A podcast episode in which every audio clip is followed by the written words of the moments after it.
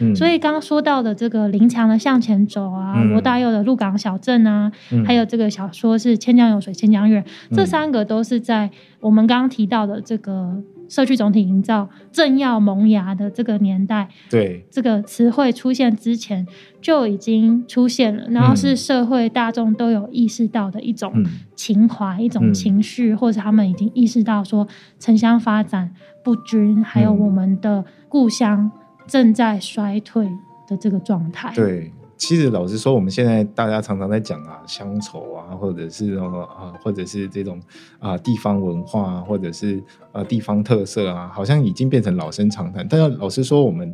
的乡愁啊，其实得来不易。当年如果我们回顾，就是在第二次世界大战之后，国民党来到台湾之后，基本上就是把台湾当做一个不论是反清复明或者是反攻大陆的一个据点，不论它是北京的一个政权的一个文化，或者是一个中国大一统的文化强权，来施加在我们台湾岛上面。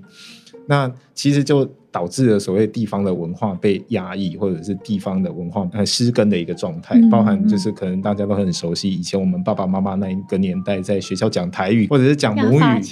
对讲客语对，要挂牌子。那基本上是很刻意的在压抑地方的文化。可是这个很有趣，在一九九零年代的左右啊，就是呃李登辉总统啊上任，然后包含政治上面的解严的时候，这些东西全部都蹦出来。那蹦出来之后，这些文化如何在空间上面发生效应，其实就是地方社区总体营造。乃至于现在叫做地方创生的一个起点，那我觉得其实它还是有非常重要的意义。虽然我们现在看起来常常会吐槽说，到底是地方创生还是地方创伤，或者是社区总体营造是不是只有彩绘墙这件事情？嗯，我们如果回到这些政策的本质和它的源头，其实它是有很强的一个社会意义，还有台湾文化的意义。嗯，